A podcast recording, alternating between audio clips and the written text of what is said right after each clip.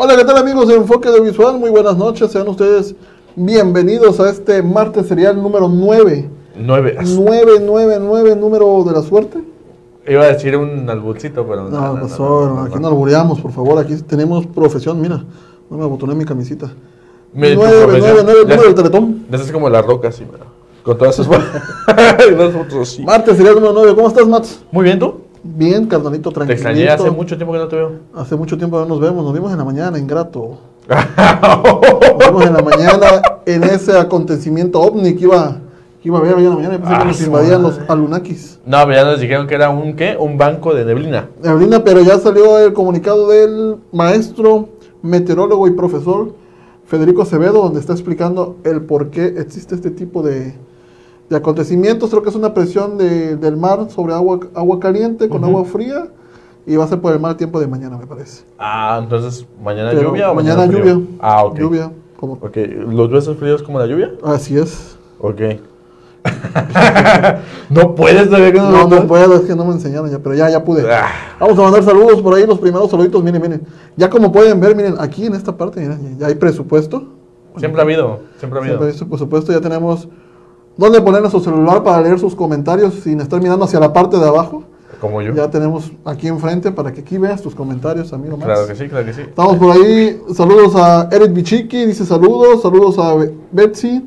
Saluditos al ratón quesero, también saludos. Angelita Herrera, buenas noches, buenas noches Angelita. Y también estaba por acá Jimmy, si no me equivoco también. Así es, el primer comentario buenas, de Jimmy. Buenas noches, Jimmy. Así es. Oye, ¿cómo estás? Bien, bien, tranquilo, tranquilo. emocionado por este, este programa que se ve que va a estar buenísimo. Es que ¿eh? es un, yo creo que es un clásico de la modernidad ya, ¿no? Sí. Ya es, ya hasta tus compas le dicen los mataviejitas. Los mataviejitas. Y, fíjate, quedó como el mexicano hace cultura de lo que sea, ¿no? Es sí, güey. Es la ventaja, ¿no? Digo, a pesar de que es un hecho, pues, lamentable. Ah, ah, es un hecho lamentable porque el desenlace es feo eh, bueno, pero al final el mexicano lo adopta a la cultura de... Sí, y que, ay, que tu cuate el, el, mataviejitas o que tu, eh, que tu esposo el mataviejitas, pero bueno, vamos a hablar de este tema. No sin antes mencionarles que el día de mañana tenemos el estreno de un programa nuevo. Oye, sí, sí, estoy muy emocionado. Mañana tenemos el estreno de Famosos y Espumosos. Así se va a llamar el capítulo de mañana en punto de las 8 de la noche. Famosos y Espumosos. Vamos a hablar de... Bueno, no vamos a hablar el conductor Eddie va a hablar de chismecitos. Chismecitos para que ustedes estén enterados en los espectáculos, de la música, de, de, todo lo que tenga que ver con la farándula. Mañana a las 8 de la noche vamos a iniciar este programa que se va a llamar Famosos y Espumosos. A toda la banda que le gusta el chisme, ¿no? Ajá. Toda la banda que le gusta el chisme. Y a la que no le guste tanto, pues también entre.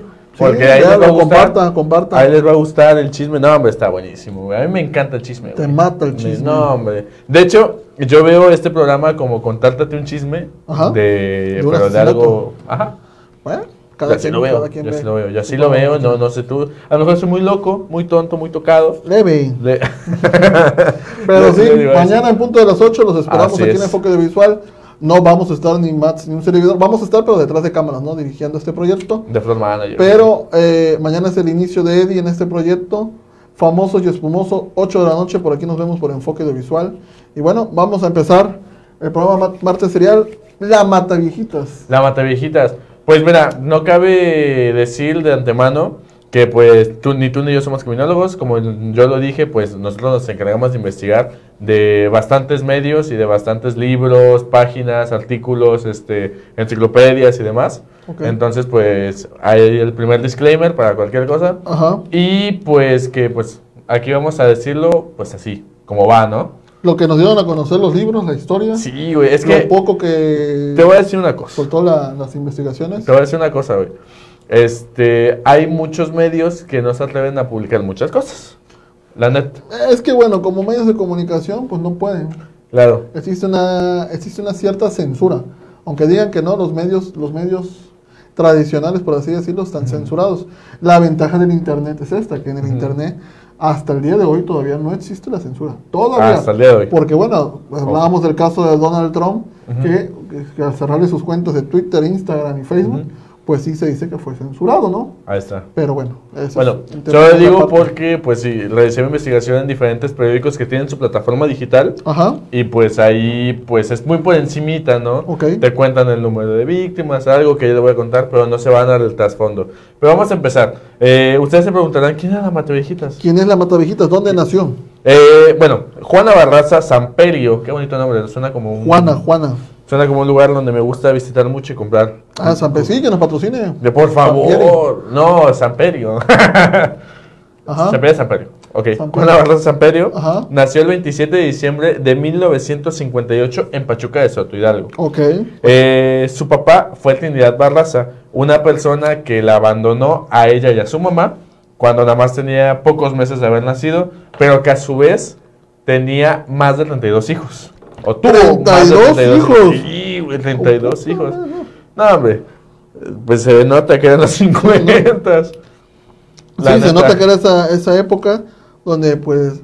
Pero bueno, te voy a decir algo, en aquellas épocas, aunque a veces el abuelo, por así decirlo, tenía muchos hijos, pues era con la misma esposa. Aquí no. Aquí sí fue un alma descarriada y que andaba de... Sí, sí, sí. Desde este punto ya empezamos mal, la historia La- de sí, Juana. Sí, la Ya, verdad sí. ya sufrió el abandono de una figura paterna muy importante, que tanto para el hombre como para la mujer la figura paterna es muy importante. Así es. Pero a veces simboliza mucho hacia las mujeres la figura Exactamente, paterna. ¿no? exactamente. Es más como, pues, a final de cuentas, hacer el sexo opuesto, pues, eh, lo visualizan como lo que quisieran tener en un futuro. Ajá, es su Entonces, superhéroe, su exacto. protector, su, su amigo, su confidente, todo. El padre hacia un- de una mujer hacia...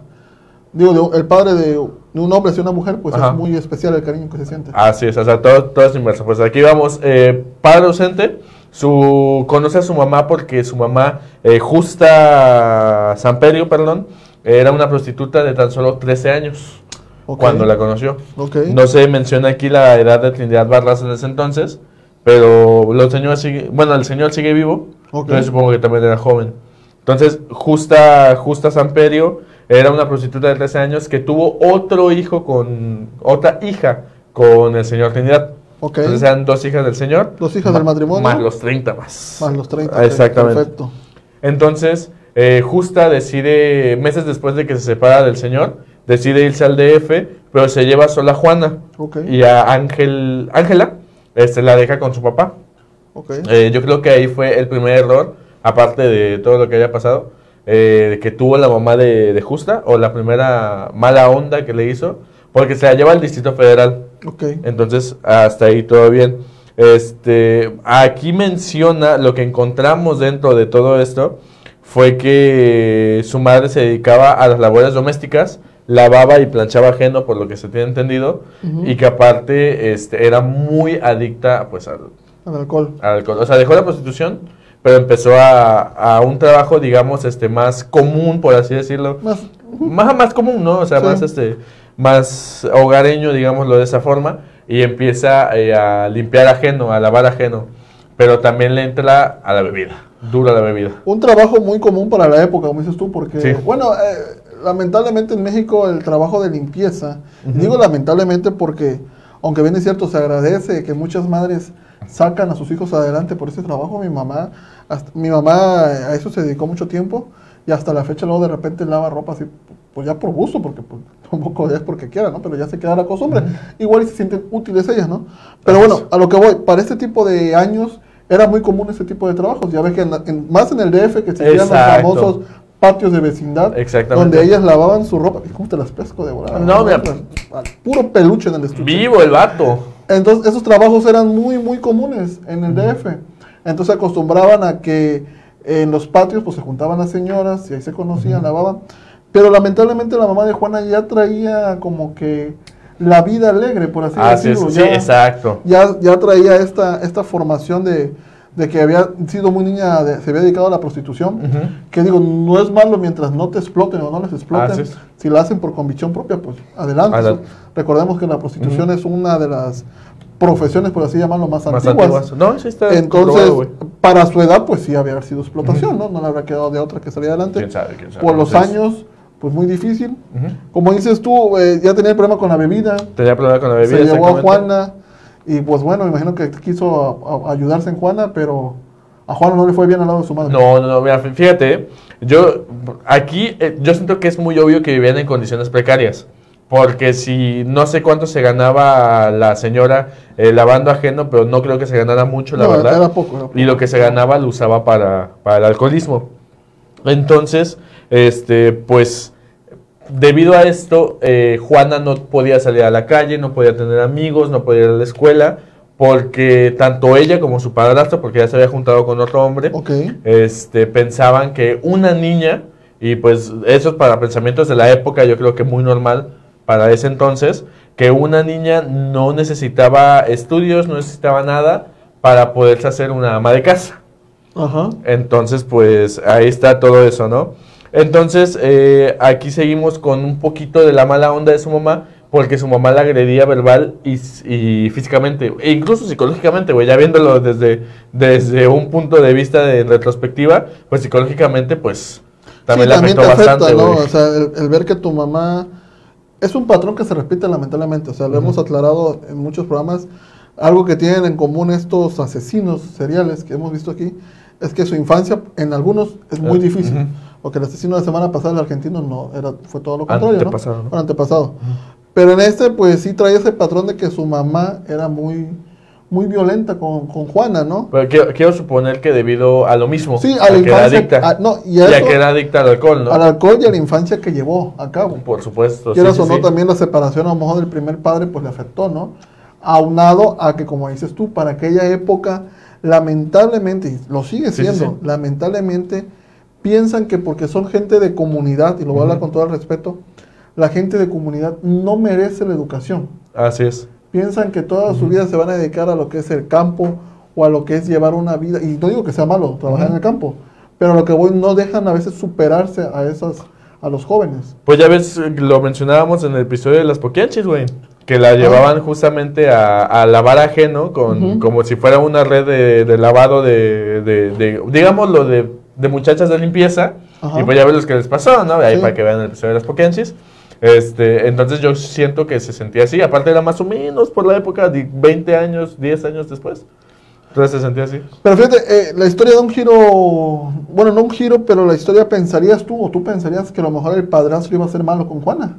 Eh, Sí, de hecho uno pensaría lo mismo, pero por lo visto, eh, bueno, el padrastro nunca, nunca se enteró de que justa Samperio, la mamá de Juana, eh, le- le pegaba o que le, le insultaba. De hecho, el padrastro era para Juana como un protector, güey, como la figura paterna. Que le hizo falta Juana. Exactamente, la figura paterna. Pero nunca, nunca le insultó, nunca le pegó, nunca le puso un dedo encima. Este, nada de nada, simplemente, pues la veía como una hija, de hecho, porque ya había tenido una, un hijo más con la mamá de Juana, güey. Ajá. Entonces la veía como los hermanitos.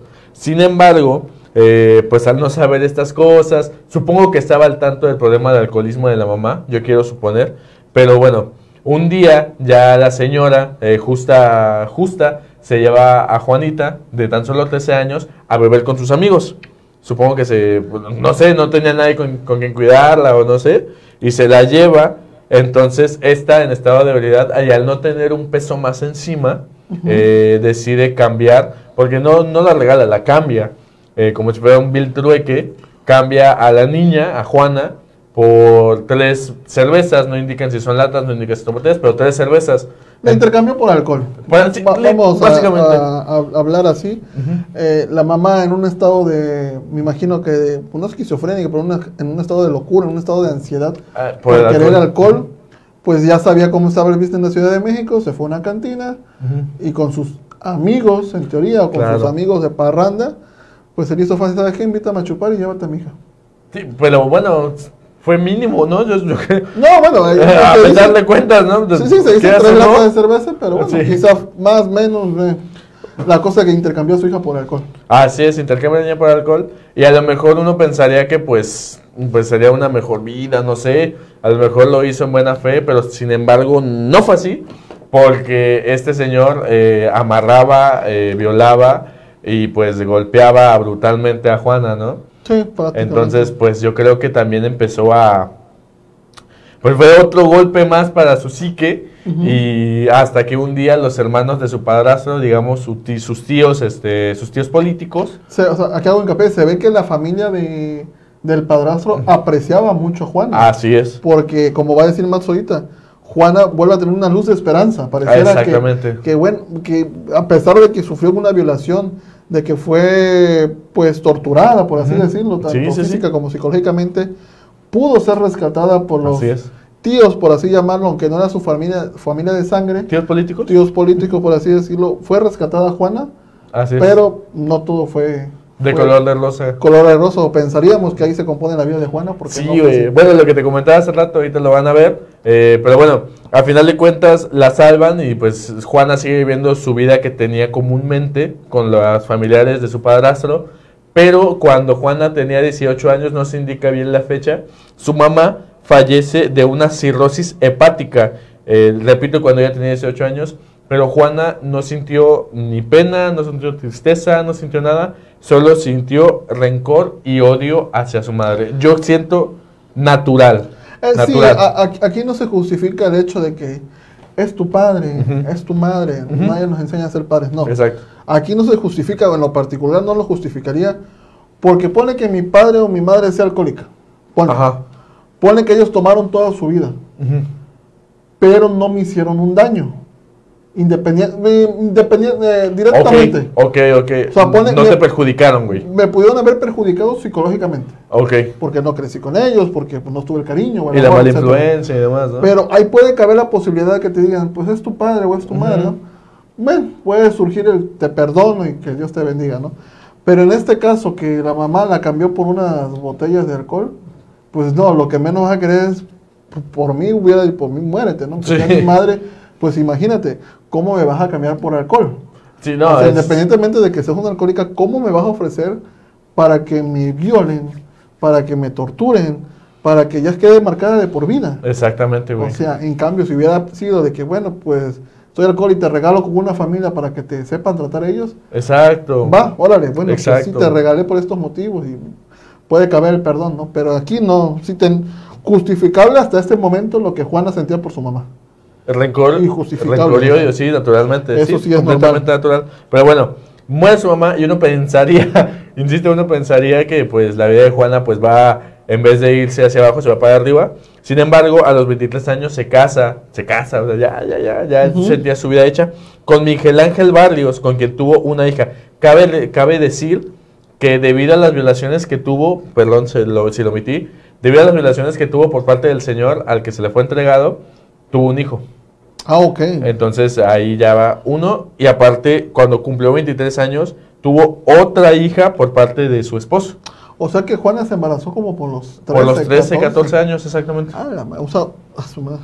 Es pesado, Eh, eh, un- una niña da luz a otra niña. Exactamente, como su mamá. Sí, o sea, Pero bueno, prácticamente. mm, en otras circunstancias. Qué triste. Bueno, se nos casa a los 23 con... A los 23 con Miguel Ángel Barrios. Pareciera que este hombre le iba a rescatar. Pareciera que...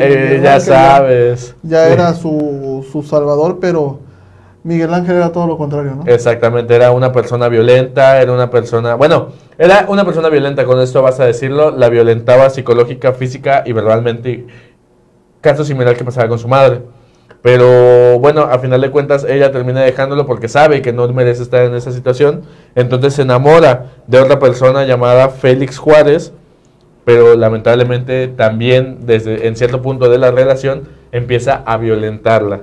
Fíjate, nunca he entendido por qué, por qué pasan esto o eh, qué, qué estarán estas personas pagando o qué pasó con Juana, de que pareciera que toda su vida está llena de problemas. O sea, busca salir porque hasta este entonces, teniendo ya más de 23 años, 25 años, pues todavía no empezaba lo que hoy conocemos como el nombre, lo dicen, Ujú. la mataviejitas, ¿no? Todavía no llegaba ese- esa parte. Así es. Pero, ¿cómo pareciera que la vida se ensañó con ella, no? Sí, o sea, güey. porque pues su infancia fue violenta, su infancia fue trabajadora, su infancia fue viol- violentada. Así es. eh, se casa a temprana edad, por así decirlo, bueno, 23 años entre promedio, Te escucho, te escucho. eh, pero es violentada. Posteriormente se vuelve a casar y vuelve a ser violentada. Ujú. O sea, pareciera que la vida quería que, que no fuera feliz. Que no güey. fuera feliz o que sufriera por siempre, ¿no? Pues siempre está ese que no sabemos, ¿no? Incluso yo creo que a cualquiera le pasa que tiene una mala racha, entonces uno empieza a decir, pues, que es una prueba o qué onda, Sí, ¿no? pero son rachas. dijera. Exactamente. Todos en algún momento de nuestra vida, y a ver si nos pueden dejar en los comentarios, todos en algún momento de nuestra vida pasamos por una situación que decimos, ah, su Diosito, ahora sí me estás apretando. Sí. Pero, a ver, y, pero viene la otra parte que decimos, son pruebas para poner a prueba. Exactamente. Y va, pues pasamos ahí, sobresalimos o pesamos y no hay bronca, ¿no? Pero aquí desde De que... de cuentas salimos. ¿no? Salimos, pero aquí Juana desde que nació, un año estaba feliz, otro año no, un año sí, un año no. Y posteriormente se vuelve a casar, la vuelven a violentar. Y viene otra tragedia para ella que fue. Pues, pues no fue otra tragedia en sí, porque ya cuando Juana cumplió 30 años, ya una ya señora, digámoslo así, de este mundo, ella empieza a, que, a tener una corpulencia, pues como se le describía, ¿no? Pues tenía espalda gruesa, este, se entrenaba y demás. Empieza a dedicarse a la lucha libre profesional. Entonces, este, ahí por ahí vas a encontrarla. Esta, ella es como luchadora y se le conoce a ella como la dama del silencio. Ahí está, que si, te, si la ves, si te le abres, ¿eh? Sí, no, hombre. Bueno, sí te la abrías, porque Sí. ah, su puta madre. No, ya era campeona, güey. No, ese sí, ahí, trae, el- ahí trae la, Sí, el, sí, sí. el cinturón, sí, un zape, sí te manda dos No, días. más, más, güey. Te reinicia Pues la yo, vida. pues, o sea, yo considero que la señora, con todo respeto, se metió a la lucha libre por lo mismo, o sea, por lo que había vivido, que siempre había sido la víctima, y pues a final de cuentas podía desquitarse con algo o con alguien en este, en este caso, ¿no? Sí, busca, busca sanar su- sus Así heridas. es. Busca, eh, bueno, hasta ese momento buscaba su furia en un deporte. Así es. Y hasta ahí, pues chido, ¿no? Ajá. Pero, pero no, pero bueno, pareciera que bueno, la lucha libre le iba a mantener Ah, eh, estable, Estable, eh, ya sí. estaba casada, eh, estaba con sus hijos, Eh, Exactamente. tenía un hijo. Tenía- no, tuvo, en, total dos. tuvo siete hijos. Bueno. Pero de los que se conocen, pues, bah, El primero de sus hijos, el que, pues quieras o no, el- era su hijo al fin y al cabo, aunque ella no lo quisiera o sí lo quisiera. Tuvo un golpe muy fuerte para Juana, ¿no? Otra vez así la vida. Oh, sí, otra vez la le vida. vuelve a dar una estocada y dice, pues Aquí marca que en 1998, y este párrafo que escribí es muy importante porque siento que es el punto de inflexión dentro de todo lo que le pasa, todo lo que llega a, a hacer Juana y el por qué lo llega a hacer.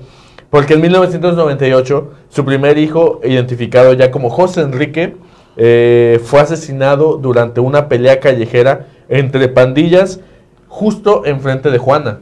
O sea, Juana lo vio morir, güey. Sí, no, Y el, el chavo en ese entonces tenía 24 años. Sí, no se dice de cómo era la relación entre su hijo y, y madre, no Yo se quiero- habló mucho. Yo quiero pero suponer que era muy buena. por lo que se ve Sí. fue buena porque a Juana le marcó su vida. Eh, Y sí, quieras de o no, eh, perder un hijo en estas condiciones, que te lo asesinen y enfrente de ti y que a la vez no puedas hacer nada, pues sí ha de haber marcado otra vez un golpe muy duro para Juana. No tan fuerte que justo ella en diferentes este, conferencias, en diferentes entrevistas, dice que este fue el momento más triste de su vida, güey. Y fíjate, dejó pasar una violación. Sí, güey. O sea, dejó pasar que su mamá la vendiera a como ella, a su golpe más fuerte fue la pérdida de su hijo, que se pudiera decir que su hijo no era fruto de un amor, Ah, porque fue fruto de una violación, recordemos, que el, el señor eh, a quien la vendió fue quien la violó y fue su primer hijo, ¿no? Sí. Entonces, ella, por lo que dice, adoraba a su hijo en la entrevista, y sobre todo que lo mataran enfrente de él, pues no. Sí, no, fue, No, te digo, yo por eso considero que este es un punto de inflexión muy grande. Y aparte, eh, poquito después, por ahí del 2001, cuando ella tenía 43 años, eh, en una de sus luchas, ella sufre un golpe en la columna vertebral. Entonces va al especialista, va al médico y el médico le dice que tiene un problema en la zona lumbar y que no puede seguir en los rings. Que tiene que dejar los rings y yo creo que aquí también es uno de los factores mucho más importantes dentro de, de todo esto, güey. Sí, porque a- al final perdió a su hijo. eh, ella buscaba, como te dijo, sa- salir a la lucha libre, entretenerse, Desquitarse, desquitar su desquitarse. frustración. Pero una, una, la vida otra vez con una lesión en su espalda, que bueno, al final las lesiones en la lucha libre son muy comunes. Exacto. Porque pues es un deporte extremo. Que un golpe, un mal, un mal que, te, que te tires mal de la Una mala espalda, caída, güey. Sí, sí, sí. etcétera, pues ya te puede, te puede perder. He- Hemos visto el año pasado, eh, ¿quién fue? la, no, no, la, la parca después de una patada quedó mal, ¿no? En varios luchadores se han ido enfermando, Sí, sí. pero porque así han perdido la vida. Como dices tú, Max, en este momento fue muy importante para que Juana ya era reprimida de sus emociones. Era reprimida, o sea, ya no se podía desquitar con nada, güey. Estamos hablando de eso. Eh, de hecho, dicen que muchos, bueno, muchos criminólogos dicen que el hecho de que ella no podía luchar profesionalmente eh, tenía que influye mucho en las víctimas que, que sí, tenía. porque me imagino que buscó desquitar de otra manera su, su, su frustración de toda Así su es.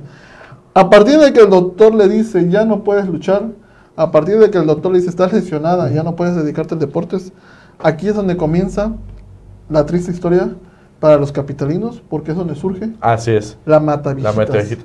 En ese entonces conocido como el Mataviejitas. Bueno, sí.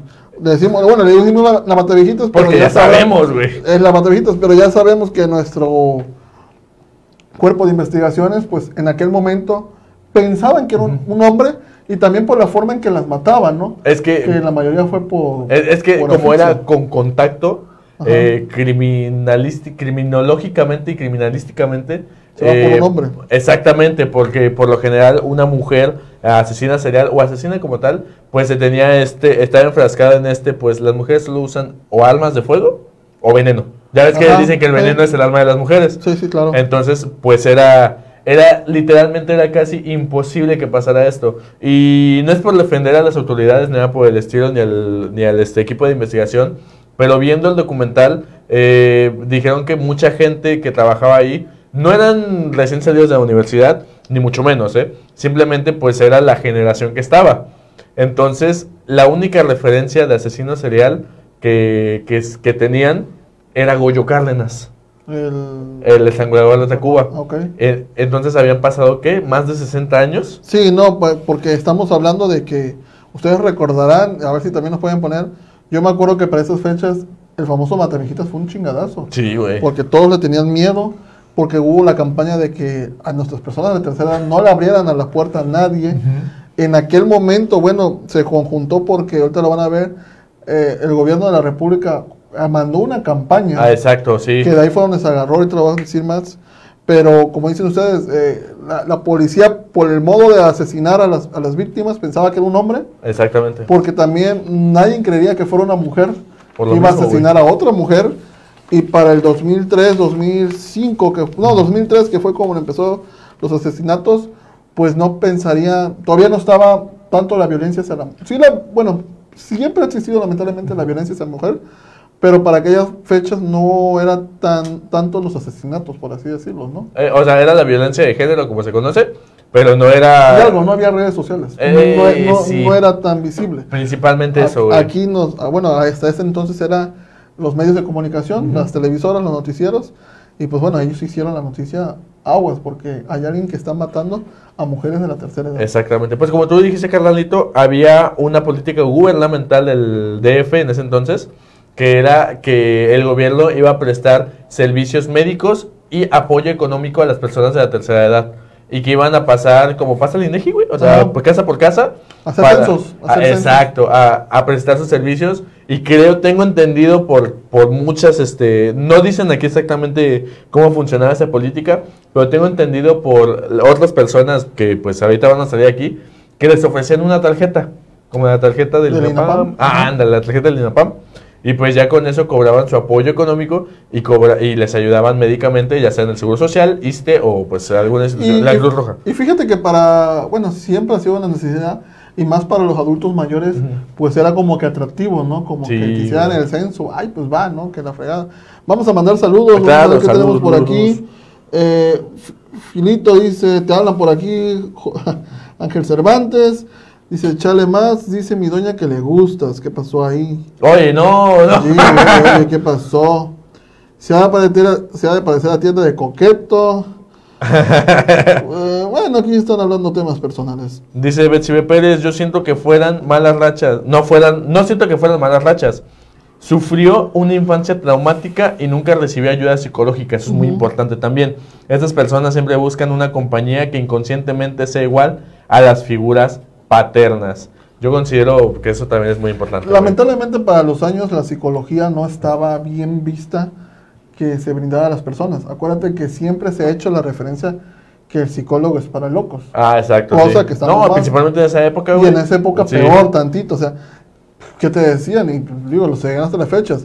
No te dicen, te vamos a educar con un chanclazo, ¿no? Sí, güey. Pero que va de lejos de No, un no corre- estás, no, estás no estás deprimido, güey. Tienes Ajá, hueva, ya ándale. sabes. Ajá. Que va de un correctivo quizá a una mamá que lo hacía en buena forma a, a lo que hizo la mamá de Juana, ¿no? Sí, güey. Que ahorita pensándolo bien, Juana nunca dijo por qué asesinó mujeres, ¿verdad? Ahorita te voy a explicar por qué. Ah, ¿sí lo dice? Sí, sí lo dice. Ah. Eh, Es que, mira, me lo tengo guardado, güey, porque luego me quieres robar la... ¿Será porque se le figuraba a su mamá? Sí, sí, no Ah, pasó. sí, ok, sí. De hecho, eh, ahorita, ahorita voy a explicar por qué. Bueno, eh, se, se empieza a explicar que hay un asesino de mujeres. No se explica correctamente que sea un asesino serial. Se explica que es una... Que probablemente sean varios delincuentes que estén utilizando... Una red. No tanto una red, güey. Sino que, pues, no es bien sabido que el DF... Pues es el DF. Sí. Entonces, Saludos, entonces- saludos a los carlanes, pero... Pues es bien entendido, güey. No, es que a mayor población, pues Exacto, hay, natural. hay mayor, hay, digo, no hay mayor gente, mayor población, hay gente buena y hay gente mala. ¿no? Exacto. Entonces hay más índice de. Exacto, entonces este, estaba eso, ¿no? Que ah, probablemente sean muchos criminales o bastantes criminales o un cierto número de criminales que hayan pensado igual, que no se conozcan, pero que hayan aplicado la misma. Porque aquí mencionan que el modus operandi del supuesto mataviejitas, y esto es importante porque seamos mataviejitas. Ok. ¿Tú por qué crees que se ha llamado el mataviejitas? ¿Por qué mataba a señoras? No, por la prensa. La prensa fue el Ah, que la lanzó- prensa la bautizó. Sí, la prensa la bautizó. Entonces, la porque tengo entendido que filtraban información. Ok. Ese es otro, otro detallito que ahí las autoridades tienen que tener en cuenta, ¿no? Pero aquí mencionan que el modus operandi del supuesto mata viejitas, recordando que en ese entonces todavía se creía que era un hombre, Ajá. eh, era aparentemente muy sencillo. Se hacía pasar por representante del gobierno de la ciudad para la credencialización de los viejitos y atender personalmente a los ancianos. Sin embargo, lejos de la ayuda prometida, los adultos mayores encontraban la muerte por asfixia en su propio domicilio. Entonces, pues aquí viene, vienen a reafirmar lo mismo. Como es una, como s- mueren por forma de contacto directo, Ajá. pues era hombre, ¿no? Sí, no, pues era más. Es que también, como fue asfixia, dijeras tú, implicaba fuerza. Así es. Porque, bueno, al final sí es cierto, son personas de la tercera edad. eh, puede ser que estén cansadas, desgastadas. Pero por ende va a poner resistencia. Natural, güey. Naturalmente, Cualquier güey. persona que quiera seguir viviendo, Sí, no, o sea, ver, la fuerza la va a sacar de, de donde salga, Sí, efectivamente. Entonces es por eso que sí pensaban que era hombre, ¿no? Porque no pensaban que una mujer eh, tuviera la suficiente fuerza para... No la suficiente fuerza, sino... Pues sí, pues la fuerza. Porque indeterminadamente sí es diferente la fuerza de un hombre a una mujer, ¿no? Pues, pues no quiero sonar este, ni pretencioso ni nada. No, no pretencioso ni nada. Pero incluso Juana Barraza pasó a las historias del- de la criminología del criminalismo porque fue de las primeras mujeres que se conoce que mataba física, o sea, con contacto directo Sí, a sí, sus víctimas. Mujer, o sea, no, ni- no digas asesino en general, mujer, güey. Entonces, pues ahí está el vemos, ¿no? Pero bueno, siguiendo con la historia porque nos estamos enredando. Eh, el miércoles 7 de enero del 2004, aproximadamente medio año, un año después de que empezaron los asesinatos, la PGJDF, hoy Fiscalía General de la Justicia de México, dio a conocer la existencia de un posible asesino serial en la Ciudad de México, en ese entonces DF, debido a que habían encontrado a tres víctimas con los mismos, los mismos rasgos el mismo modus operandi. el ¿no? mismo modo operandi, exactamente con los mismos rasgos y el mismo tipo de escena de crimen. Así que ya, ya dijeron, pues es, es claro que es un asesino serial. No querían admitirlo. Qué triste porque tuvo que pasar un año. Tuvieron que pasar tres víctimas, pero lamentablemente por otro lado... No más, güey. O sea, fueron tres víctimas las que fueron iguales. Ah, Ok. Pero fueron mucho más víctimas, ¿Ah, güey. sí, sí, sí, que Ah. no, que no este. Ok, entonces imagínate, ¿cuántas, mejor a uno que te iba a decir, cuántas víctimas tuvieron que pasar para que ya la de, ya dijeran que era un que era un asesino serial? Claro. O sea, cuántas gente se tuvo que haber echado para que la tomaran en cuenta. Quizá también ella quería reflectores, digo, no se sabe, ¿no? no, no, no. pero no lo dice. Yo tengo entendido que no quería reflectores. Pero- Ahorita sí. Bueno, sí, pero, o sea, imagínate, yo calculo que a partir de la tercera víctima, en realidad tercera víctima a lo mejor, pues ya decretas el modo operandi de que hay un asesino serial, alertas todos, porque imagínate un año, Así, un güey. año un no hubo año. como si nada, Así es. más. Así es, así es. Pues miren, Eh, les explico. Ya de ahí la PGJ, la PGJDF, o la Fiscalía, vamos a decir la Fiscalía General del DF, este, nos dio el verdadero modus operandi que habían encontrado en esas tres víctimas. Ajá. Que era el siguiente. El homicida elegía a sus víctimas entre mujeres solas, eso es importante, solas, de la tercera edad. Llegaba a sus domicilios presentándose como enfermera o trabajadora social del gobierno del Distrito Federal y les ofrecía servicios de salud o ayuda económica. Ok. Eh, Desde, a partir de ahí vamos iguales, ¿no? Ok. Una vez que lograba ingresar a sus casas, les tomaba una falsa encuesta y prometía regresar algunos días después. Esta encuesta yo la veo para cerciorarse de que vive sola. Sí, sí. Ah, parece mentira, pero entonces estudiaba bien a sus víctimas. Era un asesino organizado. O sea, sabía, eh, vamos paso por paso, sabía que no tenía que cometer errores para no caer. Exacto. Entonces, si es, si es, o sea, hacía su bitácora decía, Sí, a ver, a fuerza. aquí sí hay gente, pues aquí no regreso, aquí sí regreso.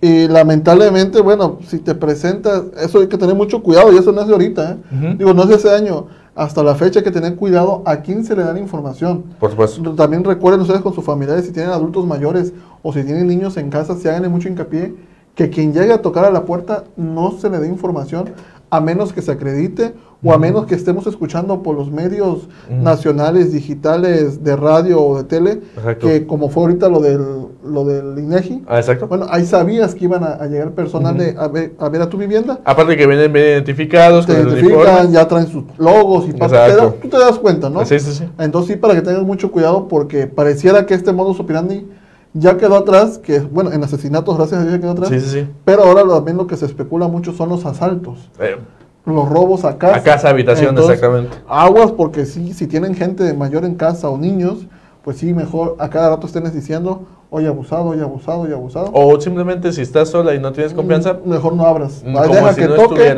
no va a pasar. Y si ves que está forzando, eh, pues habla por teléfono, sí, sí. déjenle ahí la mano. a tus vecinos o lo que sea. Pero bueno, ya durante la segunda visita, las ancianas eran estranguladas con algún cable de un aparato electrodoméstico. Ok. Entonces yo siento que esto nos indica que las tres víctimas que dijeron, este es caso de un asesino serial, fueron con un aparato, con un cable, güey. Sí. Entonces ya se, ya se dieron cuenta. Pero bueno, aquí es algo muy importante porque como se dice aquí, como en los viejos tiempos, si no existía algún culpable, había que crearlo. Sí, lamentablemente, ah, los chivos expiatorios. Sí, los chivos expiatorios, exactamente. Tenían que crearlo. Y el primer chivo expiatorio fue Alejandro Obando, Una persona que ya había, que era un ex convicto, que este, que fue acusado por una víctima que afortunadamente no mató, pero sí violentó, que había entrado forzosamente a su casa, la había tratado de violar despojándola de su bata, pero esta señora, como le dijo que tenía eh, SIDA, síndrome de insuficiencia, ya se me olvidó, que tenía SIDA, perdón, eh, síndrome de inmunodeficiencia adquirida, este, Eso chingada. no, su madre, vengo inspirado. Como tenía SIDA, el, el tipo se, se apartó, decidió no hacerlo. Obviamente ya sabemos que no iba a usar la protección de vida. Entonces, pues empezó, trató de estrangularla con unas medias. Esto es muy importante porque se tiene entendido que en muchas escenas de crimen también se habían encontrado algunas medias enredadas. Entonces yo creo que por, por eso fue que lo apresaron. La intentó asfixiar con unas medias, pero la señora, como te dije, sacó fuerzas de quién sabe dónde y no lo logró. Entonces el señor la empezó a patear y eh, después intentó besarla. Es lo que tengo entendido. Entonces, pues ya intentó, ah, intentó besarla, pero esta persona, la viejita, le dio una mordida muy fuerte en la lengua. Entonces la persona salió huyendo y pues metieron a Obando, a ¿qué? Alejandro Obando a prisión. Pero sin embargo, Pero ahí sí lo, perdón, ahí sí quedaron como, como güeyes la, la, Sí. la policía, porque pues ellos dicen, ya, te- ya lo agarramos, ya, ya, lo ya agarramos. agarramos a Matevijitas. Porque bueno, porque tenían, quizá el, este señor Obando vio que alguien serial estaba asesinando gente, dijo, pues voy a tratar de matar a, A la señora fuerza, sí. para disimular, pero bueno, se llevó con la sorpresa de que la señora estaba infectada, ¿no? Por, por SIDA. Y que brava. Y, y se lo dijo, bueno, pues- digo, se lo dijo porque, pues sí, iba a abusar de ella, ¿no? Y que se opuso y la mordió. La policía lo, lo, lo atrapa y ahí va el primer chivo expiatorio que hizo la policía. Aquí está, ya lo agarramos, ya cayó. El- Pobre, porque al final Sí. no cometió el delito. Digo, No, pobre, po- no pobre porque lo agarraron de chivo, ¿no? Ajá. Pero también qué bueno que lo hayan atrapado dentro de todo esto, porque cabe aclarar que Alejandro Bando, cuando lo tenían encerrado, seguían apareciendo cuerpos de señoras. Por eso te digo, o sea, Entonces- ahí sí quedaron como, como perdedores mis, mis policías. porque- No, y aparte es una pérdida de tiempo, güey. Sí, porque no, pues ya, me imagino que muchos le dieron carpetazo. Sí, a y dijeron, no, pues ya quedó, ya lo agarramos, ya cumplí, el fiscal o el comandante, lo que sea de Sí, aquel güey. entonces, dijo, cumplí con mi chamba, tómala, porque a la, ¿qué será? ¿A la semana? Pues Bueno, básicamente... no dice la fecha, pero a los meses posteriores siguen apareciendo más cuerpos. Así es, siguen apareciendo. No, inmediatamente, güey. Ah, ok. Neta, inmediatamente. Siguen apareciendo cuerpos, entonces encuentran a una segunda chivo expiatorio. Esta vez, eh, aquí se viene la fecha, la capturaron el 1 de abril de 2004 y fue Araceli Vázquez García. La capturaron porque cuando encontraron una huella dactilar en una casa de una víctima una señora. Y aquí es muy importante, porque esa señora sí la había matado ella, pero según solo se dedicaba a robar, nada más que la viejita se le puso brava. Entonces, pues le, le tuvo que dar cuello.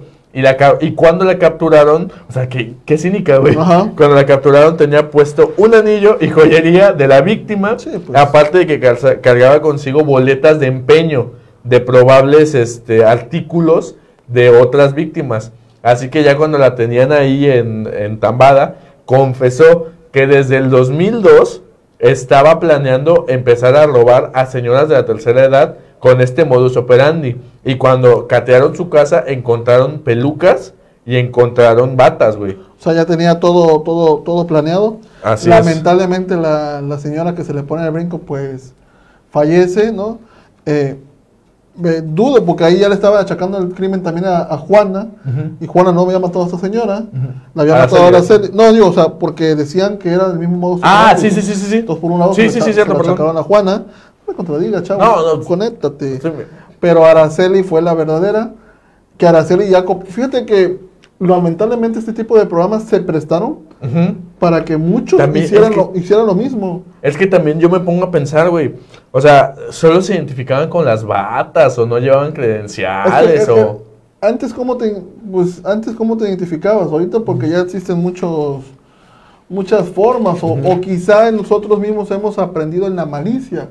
Quiz- no, no digo que para el 2000 a lo mejor éramos un poco más confiados 2003 al pasar los años pues la gente ya se ha vuelto más insegura no Sí. y ahorita llega un cabrón a tu casa y te paras en chingue ¿qué te ¿Qué asomas? no? pedo? Sí. ¿qué te asomas? ¿qué Sí, estás sí, viendo? ¿qué estás buscando? no y por lo regular viene la parte de la era que ya todo es digital Sí, entonces, ¿sabes qué? Lo que el gobierno ahora hace, o lo que está haciendo este gobierno, por decir así, lo pongo de ejemplo, es que quieren apoyo, bueno, ustedes vengan y dejen sus papeles acá. a fuerza. Entonces ya cambiaron todo, ya no vamos a ir nosotros, mejor ustedes vengan a nosotros, porque así prevenimos este tipo de inform- No. este tipo de accidentes, por así Exactamente. decirlo. No, también tam- como algunas sugerencias, si nos va alguien el gobierno, ya existen los códigos QR, güey. No, pues sí, no, y se Hay algunos que ya también lo usan, ¿no? pues lo de los del INEGI lo traen. Ah, exacto. sí. Traen, traen su gafete y traen su Con su código código QR QR, que te direccionaba a, a la página del INEGI con los datos de... Que da su ficha técnica. Ajá, que era él, en verdad. Ah, era exacto. No, qué bueno, pero, qué bueno. pero bueno, sí, ya ha sido también el avance de la tecnología como. Perfecto. Para aquellas épocas, pues no estaba. Exacto. No, bueno, muy bien, muy bien. Perfecto, qué buen dato, ¿eh?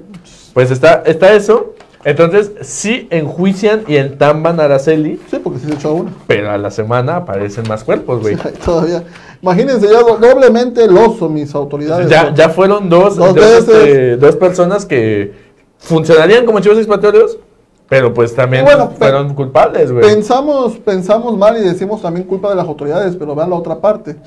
Si tu autoridad estás investigando y agarras un canijo que mató a una persona a como están matando a 20 señoras, Ujú. pues ¿qué harías? Pues es él, ¿no? Ajá. O sea, por obvio sí lo culpas, independientemente de que investigues o no investigues, no lo culpas. Sí. Yo me imagino que también en alguna parte las autoridades se han de haber sentido frustradas, Sí, güey. porque están, ya agarramos a dos, agarramos a uno, no, me volvió a aparecer otro cuerpo, bueno, agarramos a otra, órale, ya iba, pero me vuelve a aparecer otro cuerpo, Sí, pues está cañón. Eh, tengo entendido por lo que vi en ciertos documentales que la fiscalía estaba muy presionada, güey. Ajá. Natural. O sea, yo considero que es súper natural porque, o sea, estaban apareciendo cuerpos, ¿sí me entiendes? Yo creo que estaban presionadas, número uno, por la prensa amarillista. Tiene mucho que ver eso. Por la prensa, le estaban filtrando información a la fiscalía que se le daban a la prensa y considero completamente pues que esto era una presión enorme para los hombros de, de los criminólogos, ¿no? Sí, sí. Eh, del gobierno del Distrito Federal, que obviamente pues decía, güey, qué pedo, resuélveme, ¿no? Sí. Naturalmente. Entonces, pues estaban bajo presión, entonces entamban al tercer chivo expiatorio, conocido, ¿eh? Conocido. Jorge Mario Trablas, de 58 años de edad, lo agarraron en septiembre del 2004. Él asesinó a dos mujeres, y cabe y vale la pena mencionarlo. Maurigena Guzmán Nogues y María, María Amparo González Salcida y Yáñez, ocurridos en mayo del 98 y en noviembre del 2003. Tablas los había asesinado de la misma manera. Había entrado con una peluca y con una, con una bata, diciendo ser una persona del gobierno del Distrito Federal. Ahí eventualmente las mató, ¿no? Eh, lo capturan, le demuestran los homicidios y pues obviamente salen los medios, ¿no? Que capturaron al, al mataviejitas y todo esto. Entonces empiezan a decir que la persona es transvesti. ¿no? Aparte que era algo que ya se venía manejando por los medios de comunicación, porque también pensaban lo mismo. ¿Cómo va a entrar una enfermera y va a matar? Pues al final de cuentas es hombre. Tenían, esa mentalidad de que era hombre. Pues naturalmente tenía que ser transvesti, ¿no? Entonces sale y le meten, ah, le, le dicen, dicen que este Jorge era transvesti y pues empieza todo esto. Sin embargo, más adelante dentro de los exámenes psicométricos y psicológicos que les hicieron, era que es una persona violenta, bipolar, eh, ahorita te digo, este, que, es, que se consideraba el apóstol San Juan, tenía ideas delirantes, era una persona con pensamiento mágico, sufre depresión, ideas suicidas y es un sujeto peligroso. Mm, una fichita, Jorgito. Sí, era una fichita mi carnal, ¿eh? Ok. Entonces, pues, está todo eso. Lo agarran. Pero hay algo muy importante, porque en la escena del crimen del 2003 encuentran la huella de Juana. Ah. Entonces, está el... Metieron a Mario por chivo expiatorio o por el primer asesinato que sí es de él.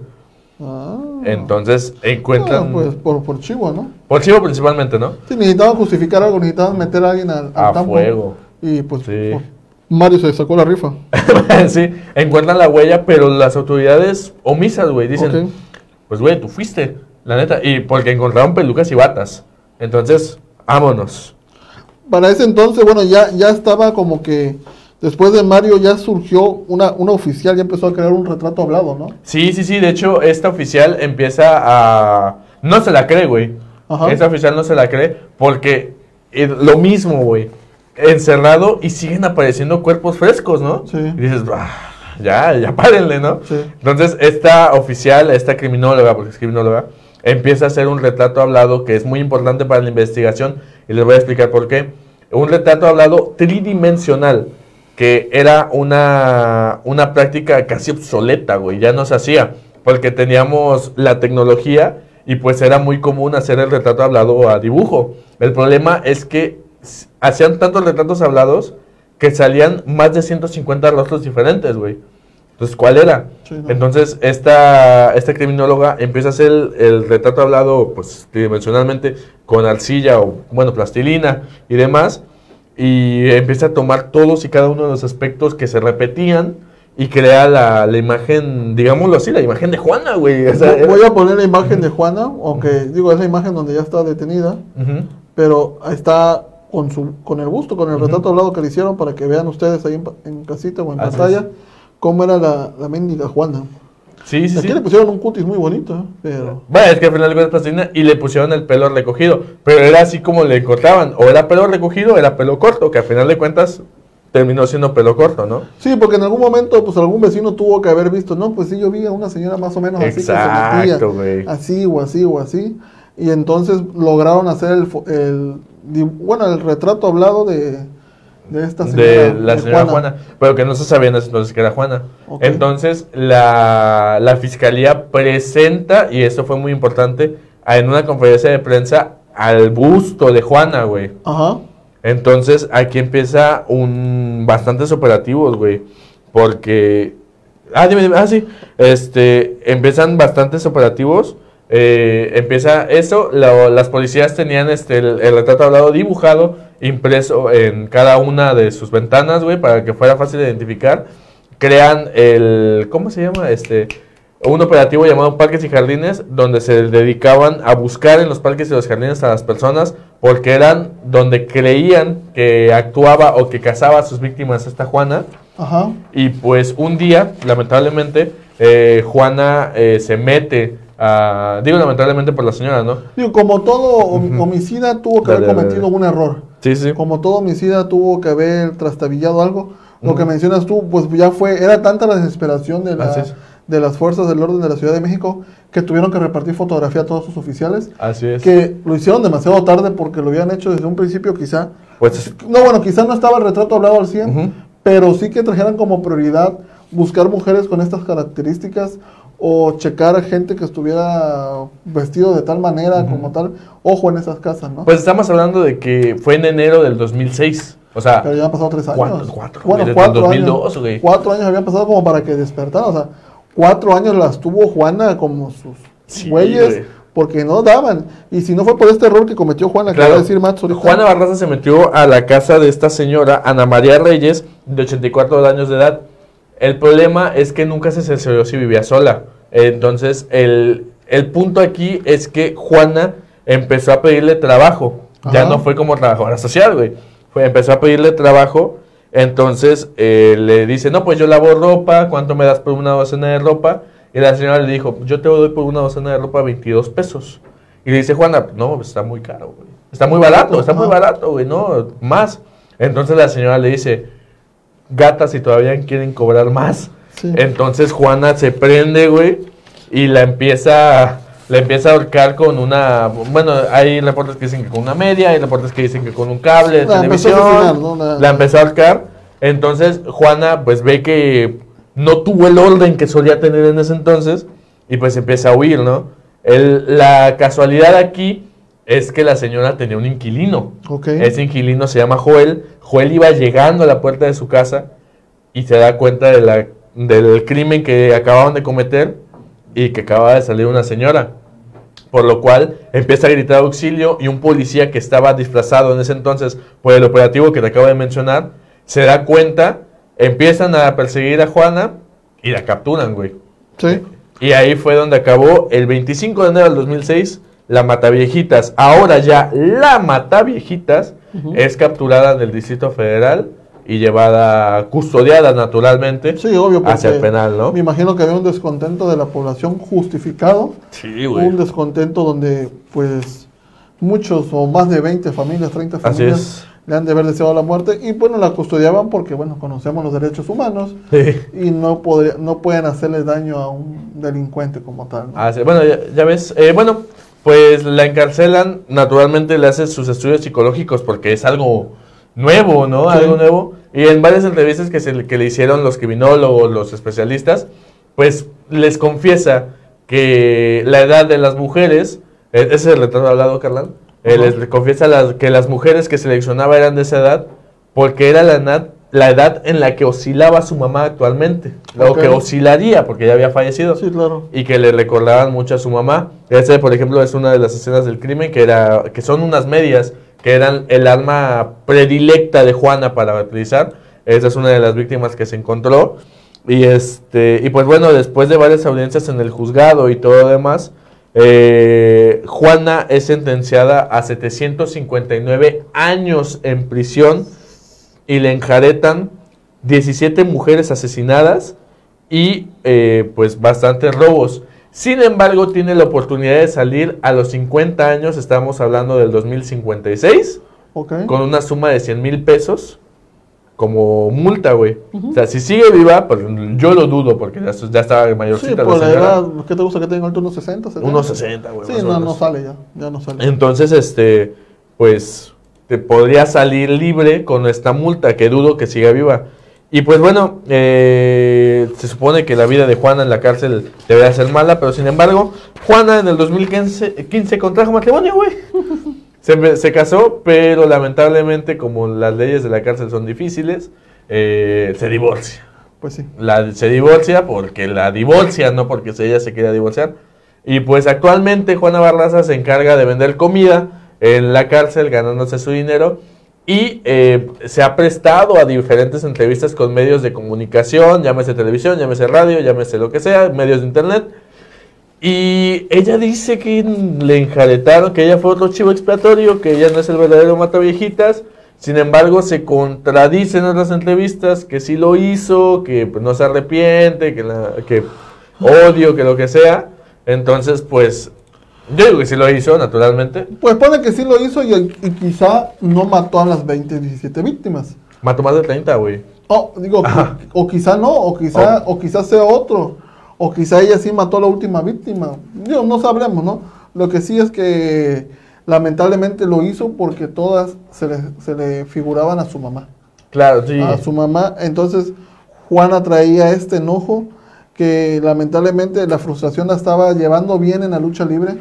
Recordemos que por la lesión ya no pudo llevarla. Exacto. Recordemos que la vida de Juana hasta los 35, 40 años fue un caos porque no, pues, de pequeña la violaron, su mamá la vendió, de ahí siguió creciendo, sus parejas la violentaron, mataron a su hijo frente a ella, en la lucha libre se lesiona y ya no puede continuar y bueno, pues estalló en algún momento que Ujú. lamentablemente, no se justifica, obvio, ¿no? No, no, no. lamentablemente buscó sacar su frustración en estas mujeres que fallecieron de una manera muy violenta.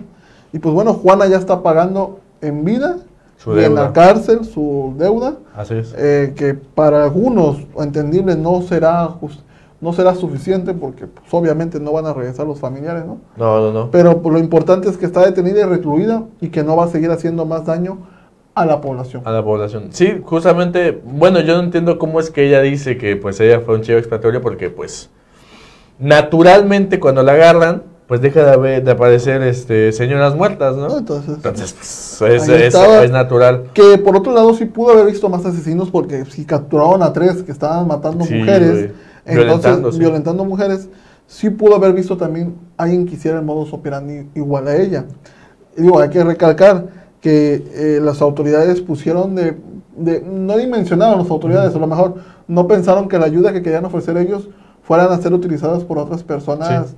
Pues que de mentes cochambrosas, mentes perversas, que quisieran aprovecharse de la situación para decir, ah, ahorita que vamos a identificarnos como trabajadores del gobierno y pues vamos a atacar a los adultos mayores. Pues que pues- lamentablemente como adultos mayores ya son muy sustentables este tipo de violencia, ¿no? Sí, güey. Pues ya a veces- Lamentablemente, sí. Recordemos que los adultos mayores llegan a ser en un momento también como niños. Sí, güey. Ya no razonan igual. ¿Por qué? Porque pues ya llevaron toda su vida. No, y, son, y son muy frágiles ya también. hay ya que- pasaron todos estos, todos estos aspectos. Entonces, pues lamentablemente sí eran un punto muy Vulnerable, güey. vulnerable, Vulnerable, sí, sí. vulnerable para Juana.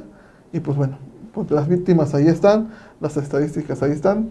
Afortunadamente quedó como un hecho histórico, por así decirlo, lamentable, Sí, sí, sí. sí. pero trascendió y sigue trascendiendo hasta que la historia siga. o hasta O sea, que- no, pues la señora, te digo, sigue dando entrevistas, güey. O sea, ah, entambada va a estar, güey. Sí, hasta y viva no va a salir. No, pues no. Entonces, este, pues. Y esperemos que no salga, que no le vayan a decir, ah, te portaste bien, ya vete, ya pagaste. Ah, sí, por buen comportamiento. No, porque de por sí, si ya la mínima a la que salga son 50 años, Sí. pues ya es definitivo. No va a salir la buena Juana en un buen rato. O, o no va a salir, definitivamente. No, pues va a salir para el panteón. Ah, sí, sí, sí. Bueno, sí, pero no va a salir viva. Sí. ¿No? Entonces, Entonces- ese fue el caso de la Mata Viejitas. Un caso, al menos yo no le pongo un punto malo a las autoridades mexicanas. A final de cuentas, es un pensamiento colectivo. No tenían este esta cultura del asesino serial como nuestros vecinos del norte. O sea, su- te digo, su referencia era Goyo Cárdenas y fue, fue 60 años antes, güey. Y pues los chavos no conocían, lo que conocían del caso era por libros. No, y, Entonces- y aparte, si había asesinatos en la Ciudad de México o en México, eran por asaltos, sobre todo por asaltos. Lo cotidiano, Robo sí. armado, eh, lo cotidiano, lamentablemente lo dices así.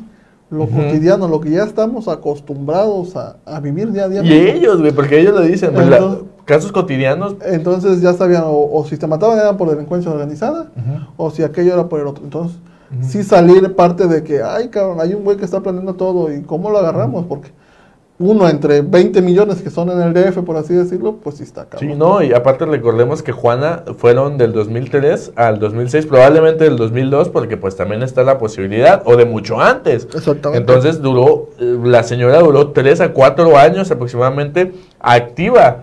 Entonces, pues, que- con comparación de Goyo, que fueron 21 días, el que ese día lo contamos, pues era un dolor de cabeza que afortunadamente supieron utilizar los mecanismos, las técnicas que tenían a la mano y pues las aprovecharon al 100 y error, casualidad, acierto, lo que tú quieras, capturaron a la mataviejitas y hoy está pagando en la cárcel. Que a- al final lo bueno que cometió un error y lo bueno que, Sí. Que, digo, la capturaron por esta parte, por el error que cometió, ¿no? Pero bueno, ya está pagando, ya esta es la historia de hoy de la Mataviejitas. Estuvo buena, ¿no? Estuvo entretenida y, y, pues bueno, esperamos que les haya gustado. Le- les recordamos que mañana vamos a dar el inicio a un nuevo programa también para que nos vean mañana en punto de las 8 de la noche aquí por sí enfoque quiero. de audiovisual. famosos y espumosos. Ah, ¿tú, ¿Tú cómo te consideras? Yo me considero famoso. Ok. ¿Tú te consideras espumoso? Mm, yo omito mis comentarios. Bueno. Adiós, carnalito. Pero bueno, mañana a las 8 de la noche vamos a iniciar este nuevo proyecto aquí por Enfoque Audiovisual con el buen Eddie. Mañana lo van a conocer. 8 de la noche, famosos y espumosos. El viernes vamos a estar hablando de un tema muy, muy, muy bueno. El aborto. Uh. ¿A favor o en contra? Déjenos en sus comentarios si están a favor o en contra del aborto. Estar bueno, güey. A ver qué piensan ustedes. Eh, vamos a, a ver dos partes. Bueno, posiblemente nos acompañe Karen, la, la bióloga. Vamos a estar hablando también con ella. Me hace rato la mensajé, me dijo, sí, yo voy. Va a estar Karen, Mats y yo, un servidor. Te voy a hablar, ¿eh? Sí, sí, va a hablar. Ya le dije, defiende tu, tu postura, no te dejes intimidar. Nunca. Tú puedes. Entonces vamos a ver este tema, el aborto. Hay que justificar. Por supuesto, güey. No hay que decir yo estoy en contra porque bla, bla, bla, bla. Porque estoy en contra, ¿no? Sí, sí, sí. Y si dice yo estoy a favor, bueno, yo estoy a favor por esto y esto y esto.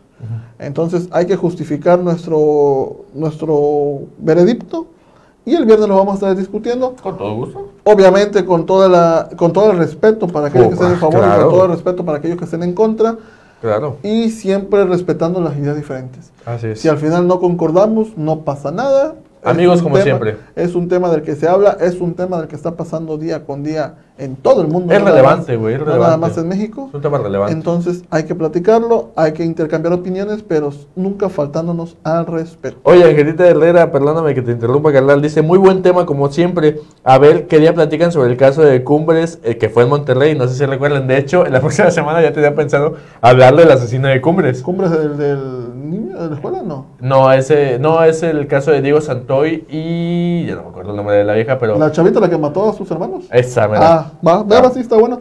El próximo martes lo hablamos. El próximo martes va a ser, güey. Porque Angelita de Herrera lo pidió. El próximo martes vamos a hablar Angelita de Herrera asesino me leyó en la mente de porque ella lo tenía aquí. Eh, dice, dice que el ratón quesero a favor, Betsy a favor, va que va. el, el tema que sea siempre y cuando esté Max Cobos, claro que sí. Gracias. Eh, buen Reds, eh, Jimmy dice negativo, tiene mucho tiempo para pensar antes de quedar embarazada. De eso lo vamos a discutir el viernes. el viernes. Ah, sí, ah, Hoy estamos en asesinos. ah, Y, y después de una... ah, Pues sí, pero... El viernes. Sí, el pero no, el, viernes, el viernes nos el trabamos como viernes. pitbulls. No, hombre. Sí, el viernes lo platicamos, mi buen Jimmy, ah, para ahí, para que se aguarden las ansias. Mañana, porfa, mañana conéctense, mañana apoyen al buen Eddie en este nuevo proyecto que tiene aquí en Enfoque.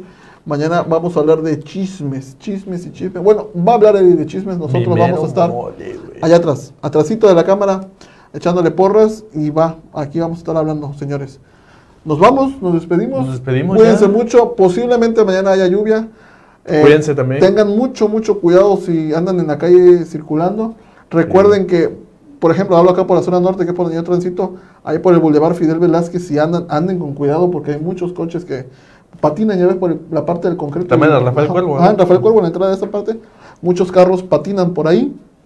Entonces, para que circulen con precaución mañana. Así es. Si es que llueve, y si no llueve, pues también circulen con precaución. Sí, y pues usen su cubrebocas, usen su gel antibacterial y no le hagan de pedo si no los dejan entrar para que no se lleven el cubrebocas. Va que va. Eh, acuérdense que mañana ahí estuvimos en una transmisión, por si no la vieron, para que la vayan a checar. sobre la famosa nube misteriosa. Que ya ya nos explicaron, fue un choque ahí de calor con frío con el agua del Golfo de México. Y pues bueno, es síntoma de que posiblemente mañana va a haber lluvia. Eh, y aparte que hoy amanecimos con una neblina tremenda. Ah, Y después estaba el solazo. Y bueno, un show hoy Veracruz. Veracruz, a final de cuentas, ¿no? Pero ahí vamos, nos vamos, nos despedimos, nos vemos mañana. Mañana nos ve, bueno, nos escuchamos mañana. Y por acá va a estar el buen Eddie mañana. Cuídense mucho. Adiós. Adiosito.